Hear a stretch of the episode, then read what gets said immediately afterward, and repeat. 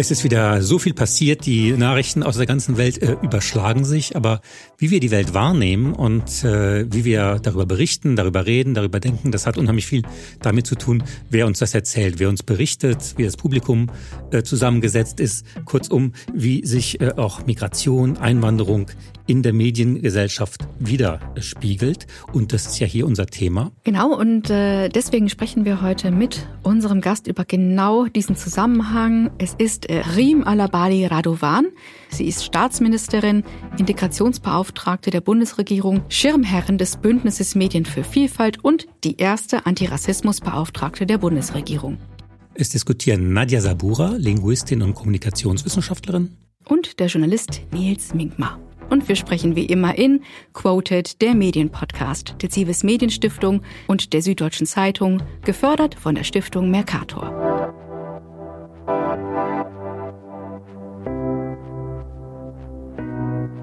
Frau Staatsministerin, schön, dass Sie Zeit gefunden haben. Es ist ja ganz erstaunlich. Ihre äh, Berufung wurde mit einem einhellig positiven Presseecho begleitet, jedenfalls in dem, was man im Archiv findet, in den, in den Qualitätsmedien. Aber ich vermute mal und befürchte fast, dass Sie in sozialen Netzwerken vielleicht auch ganz andere Stimmen dazu gehört haben. Ja, erst einmal vielen Dank für die Einladung. Und über die positiven Rückmeldungen am Anfang ähm, meiner Berufung haben oder als Reaktion darauf haben mich natürlich sehr gefreut.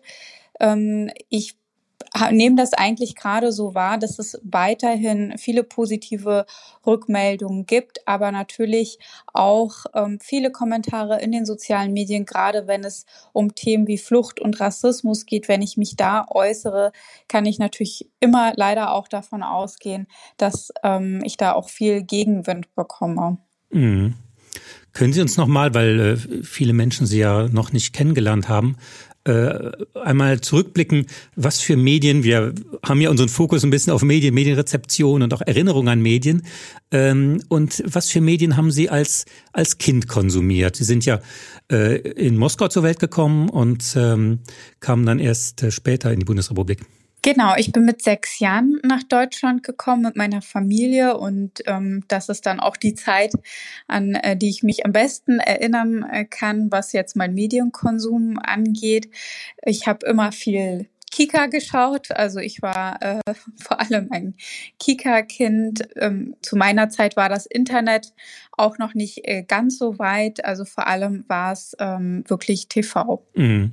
Ihre Eltern sind ja aus dem Irak geflohen. Äh, hatten die mal immer so die Ambition, auch Medien äh, von dort zu konsumieren? Gab es da sowas, äh, Exilangebote oder dass sie über Kabelfernsehen und Satellitenfernsehen sich da eingeklinkt haben? Das tun sie immer noch, irakisches äh, Fernsehen ähm, schauen über ähm, Satellit. Ja, wie viele Menschen, die gerade in erster Generation auch nach Deutschland kommen. Ich glaube, das ist ist wirklich ähm, ja üblich, dass man schon noch schaut, ähm, was im Heimatland passiert. Und das tun meine Eltern bis heute auch nach ähm, 30 Jahren. Also ähm, für die ist das immer noch wichtig.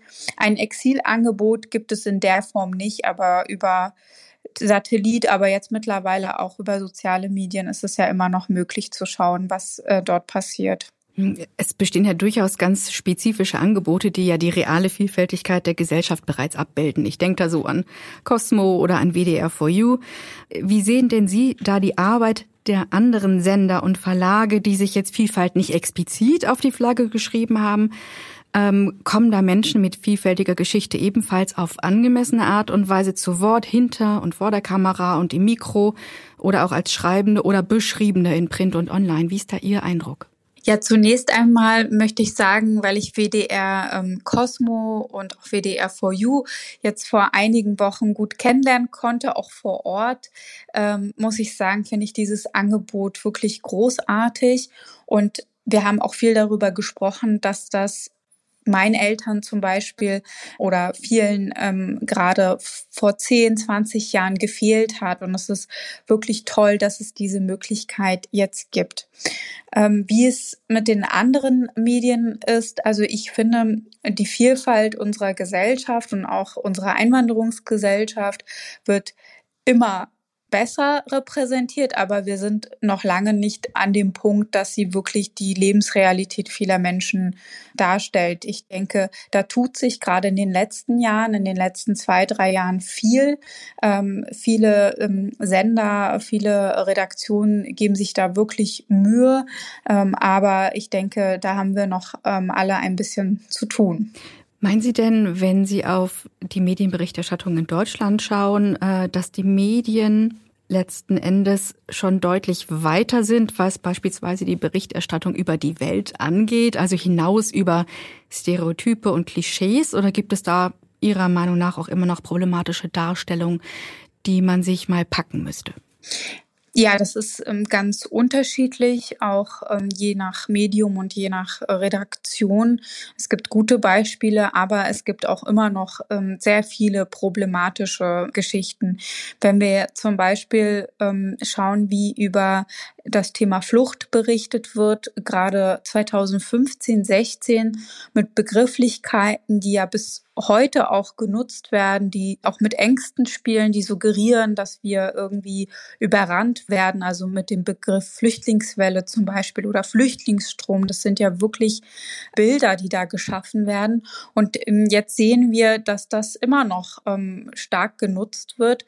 Ähm, also ich finde, da bräuchten wir noch mal viel mehr Reflexion und ähm, auch was das Thema Rassismus angeht, gibt es noch viele problematische ja, Begrifflichkeiten, aber auch wie man damit umgeht, ist immer noch nicht ähm, wirklich ja auf, an dem Punkt, wie ich es mir wünschen würde. Schnappen wir uns da doch mal einen ganz konkreten Fall. Vor genau einem Monat war es, da jährte sich ja das Pogrom von Rostock-Lichtenhagen. Bei dem wurden ja Menschen in einer Aufnahmestelle für Asylbewerber und Bewerberinnen und auch in einem Wohnheim im Jahr 1992 tagelang angegriffen und das unter den Blicken der anwesenden Polizei, auch unter Applaus von Teilen der Bevölkerung und auch unter medialer Berichterstattung. Da wurde ja die Rolle der Medien bei diesem Pogrom sehr stark kritisiert. Ähm, die auch rückblickend, sage ich mal so, als Teil der Mobilisierung dieser Gewalt bezeichnet wurden.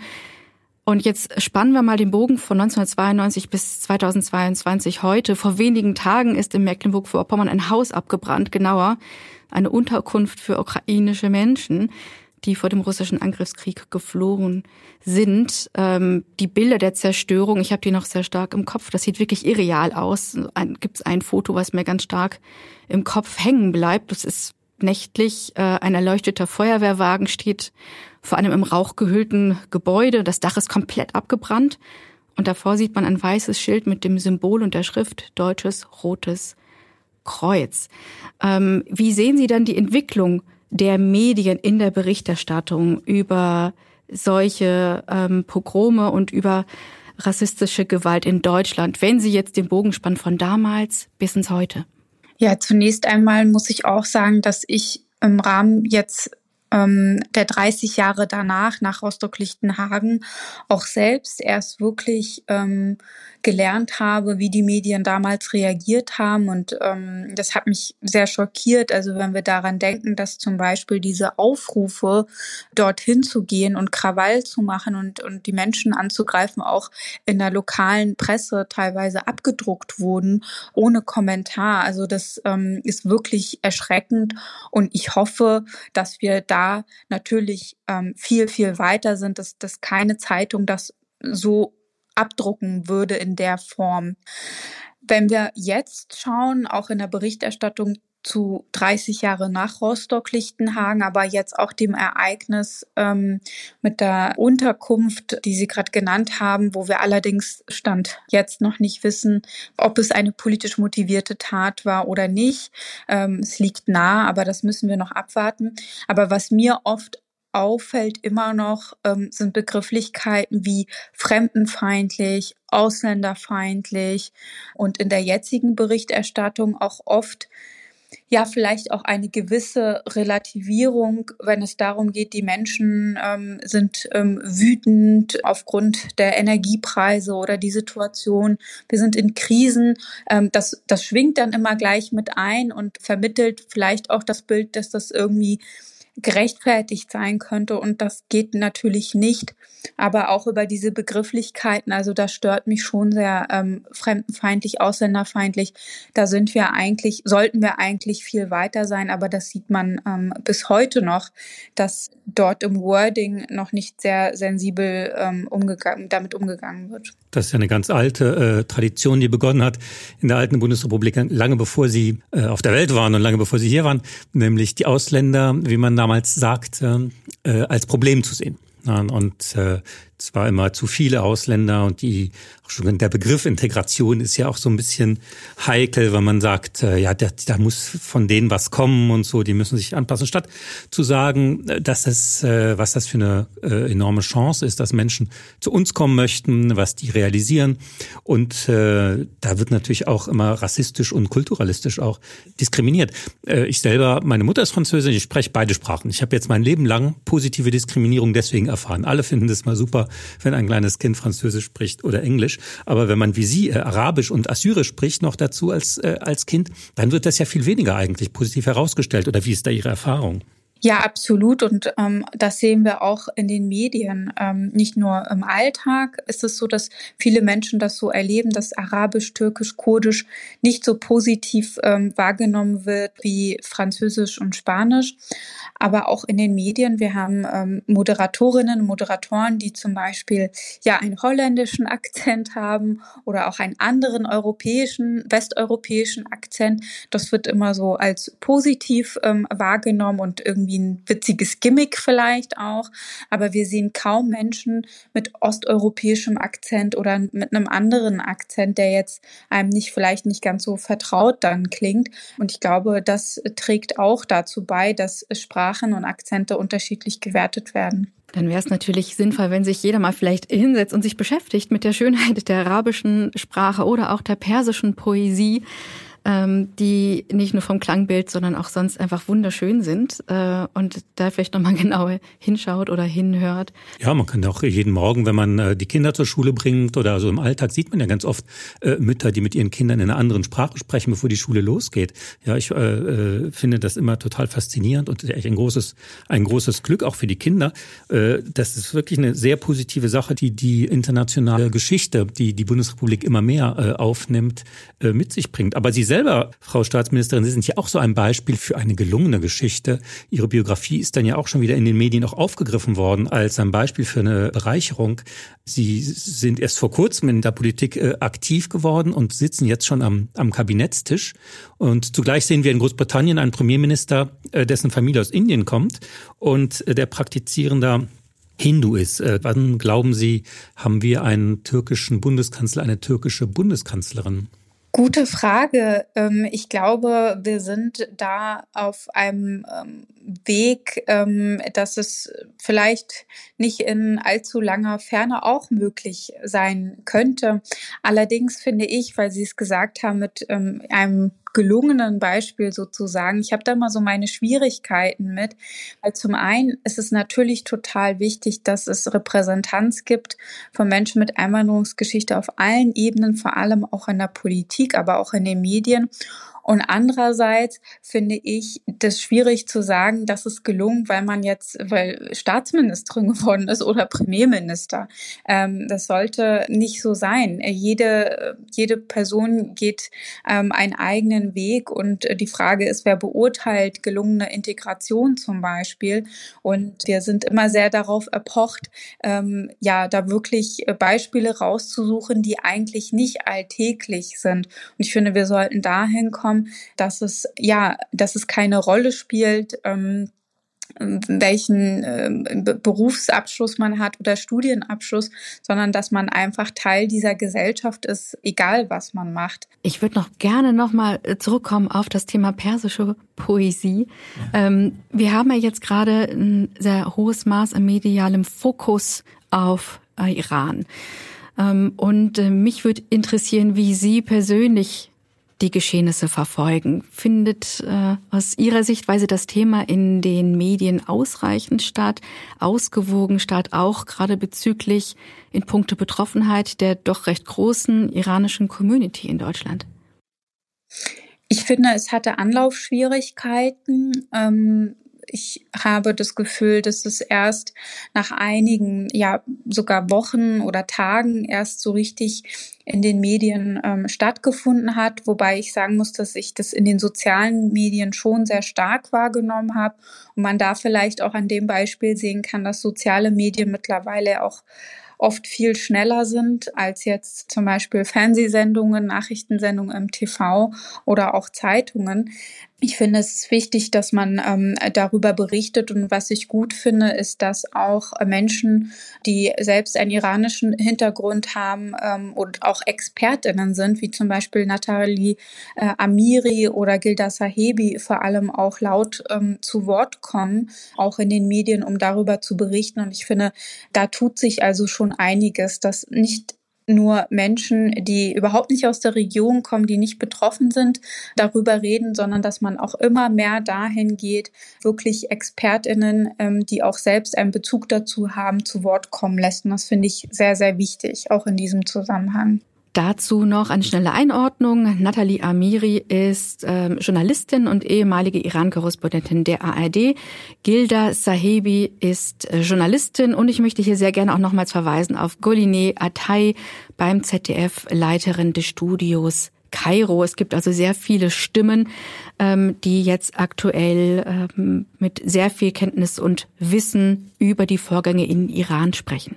Aber wie sieht es eigentlich in den ich sag mal, Verantwortungsbereichen aus, Stichwort Diversität in den Chefetagen. Wie schätzen Sie das ein, Frau Alabali Radovan? Ja, da müssen wir alle noch ran.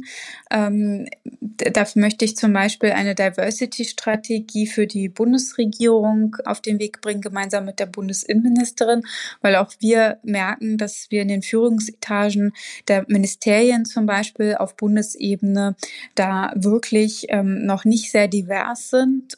Aber ich habe auch viele Gespräche mit ähm, Medienvertreterinnen und Vertretern, mit Redaktion. Da gibt es ja auch ähm, jetzt ein Bündnis Medien für Vielfalt.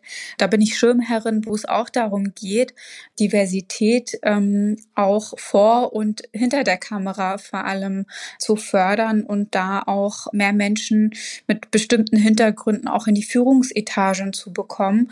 Da sind wir noch lange nicht an dem Punkt, der auch wirklich das widerspiegelt, wie unsere Einwanderungsgesellschaft eigentlich in Realität aussieht. Hm, ein Riesenpunkt ist ja auch eine ganz banale Regelung wie die Anerkennung von ausländischen Hochschulabschlüssen. Das führt ja oft dazu, dass äh, dass äh, Menschen, die herkommen, dann gar nicht unbedingt äh, in der Qualifikation eingesetzt werden, die sie eigentlich haben, sondern ganz woanders anfangen müssen und zum Beispiel nicht in so, eine, in so einer Bundesbehörde ohne weiteres Karriere machen können. Ja, absolut. Das haben wir uns auch fest vorgenommen bei der Anerkennung von ausländischen Studien und, äh, Studien und Berufsabschlüssen schneller zu werden, aber auch mehr anzuerkennen und flexibler zu werden. Und ähm, das ist unglaublich wichtig, auch mit Blick jetzt auf den Fach- und Arbeitskräftemangel, der ähm, ja überall schon auch spürbar ist. Mhm. Möchten Sie uns mal einen kleinen Einblick geben in Ihren medialen Alltag, also als, als Konsumentin äh, und als, als Bürgerin dieses Landes? Bei mir ist es so, ich muss es gestehen, dass ich immer gleich zuerst äh, mal auf die sozialen Medien gucke und auf Twitter, um so die Aufreger zu gucken. Das ist ja immer ungefiltert, man muss es äh, ungeprüft und uneingeordnet. Das ist so ein bisschen der Rohstoff, aber das äh, wird man immer morgens wach. Das äh, schätze ich dann und dann erst äh, lese ich die Zeitung. Wie ist das, wie ist das bei Ihnen? Ja, äh, ganz ähnlich. Ähm, ich fange auch an äh, mit sozialen Medien, vor allem Twitter, aber ähm, auch Newsletter, ähm, muss ich sagen, gerade seitdem ich Abgeordnete bin und auch Staatsministerin, sind Newsletter sehr hilfreich, um einen Überblick zu haben über das, was gerade los ist. Ähm, und dann höre ich ähm, gerne auch noch ja Radiosendungen, aber meistens dann auch äh, auf Streaming-Plattformen und gar nicht jetzt klassisch im Radio, sondern höre mir dann zum Beispiel Deutschlandfunk die fünf Minuten morgens an, ähm, was gerade so aktuell los ist. Also so starte ich meistens meinen Tag. Mhm. Und beenden ihn dann auch mit den Talkshows, über die sich dann alle so gerne aufregen oder lassen Sie die ganz aus? ganz unterschiedlich. Ähm, also wenn man sich den ganzen Tag mit Politik beschäftigt, muss ich schon sagen, fällt es mir nicht immer dann einfach, mir da nochmal die Talkshows reinzuziehen. Je nach Thema, wenn es um Flucht und Migration oder Rassismus geht, dann ähm, auf jeden Fall versuche ich das noch einzurichten, weil es bestimmt ja auch nochmal den Diskurs. Ähm, also so unwichtig ist das natürlich nicht. Aber ansonsten gucke ich natürlich gerne äh, Serien und Filme, die nichts mit Politik zu tun haben. Ja, ähm, ich hatte noch äh, tatsächlich eine Frage in äh, puncto Besetzung äh, von Menschen in Medienhäusern. Wir haben das Thema immer wieder hier, Nils, ne? dass wir darauf zurückkommen und uns überlegen, ähm, es gibt diesen Spruch, nothing about us without us. Wir haben ihn schon öfters jetzt in unseren Quoted-Episoden gesetzt und gehört und besprochen. Nichts äh, über uns ohne uns. Ähm, wie sieht das denn Ihrer Meinung nach aus, Frau Alabali Radovan, äh, was eine Quote angeht? Quote ist ja immer so ein Zornwort, so nenne ich das. Das spaltet die Gemüter. Ähm, aber letzten Endes ist es ja ein, Ausgangspunkt, um zu einer Diskussion zu kommen, um überhaupt eine Änderung zu veranlassen. Sind Sie für eine Diversitätsquote und zwar auch in alle Richtungen? Stichwort jung und alt, ähm, Stichwort abled, disabled. Ähm, wie sehen Sie das? Ich finde die Diskussion um eine Quote wichtig und die würde ich niemals irgendwie ähm, keim ersticken wollen, weil ich finde, wie Sie auch sagen, äh, wenigstens diskutiert man drüber. Es polarisiert ja auch unglaublich äh, alleine das Wort Quote, auch ähm, Stichwort Frauenquote bei manchen Parteien, wie man sieht, dass das immer noch so polarisiert, ist faszinierend. Aber ich glaube, wir haben noch nicht alles getan, was wir tun können, um die Diversität zu fördern, auch ohne Quote. Ich würde mir natürlich wünschen, dass sich das normalisiert auf einem natürlichen Wege und dass alle wahrnehmen, wir brauchen einfach diese Diversität. Es ist auch kein nice to have mehr, sondern es geht auch darum, sowohl in der Politik als auch in den Medien wirklich unsere Gesellschaft wiederzuspiegeln. Und dann ist dann auch wirklich die Frage, wer repräsentiert hier wen und ist das überhaupt alles noch zeitgemäß und legitim? Also sollten alle daran interessiert sein, die Diversität zu fördern. Aber ich bin noch nicht so weit. Ich habe noch Hoffnung, dass wir das auch ohne eine Quote gut hinbekommen. Vor allem, wenn es um so viele Diversitätsmerkmale geht, würde ich es nicht gut finden, wenn man sich da sehr verrennt auch. Herzlichen Dank, Frau Staatsministerin, für Ihre Zeit und hoffentlich auf ganz bald. Danke Ihnen. Und wir sehen uns wieder in zwei Wochen.